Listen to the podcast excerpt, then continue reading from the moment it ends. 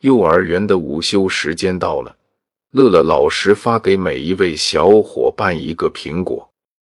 哈哈象开心的拿着苹果，大口大口的吃着。很快，哈哈象就把自己手中的苹果吃光了。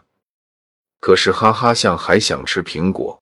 他看了到做做羊桌子上的苹果还没有吃，于是哈哈象就偷偷的把做做羊桌子上的苹果拿过来。刚要放在嘴边吃，就被做做羊发现了。做做羊急忙说：“哈哈象，你怎么偷偷的拿我的苹果呀？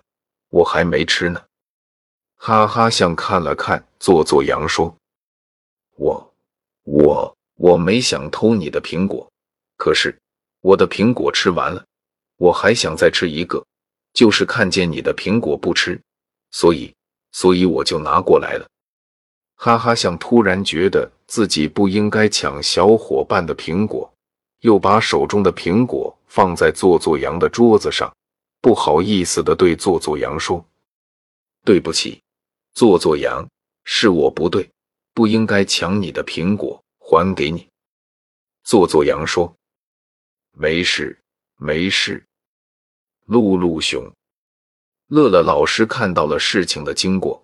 又拿了一个苹果给哈哈象，对哈哈象说：“哈哈象真乖，犯错误了勇于承认，也勇于改正。老师再奖励你一个苹果。”哈哈象红着脸说：“老师，谢谢你，以后我也不会抢小伙伴们苹果了。”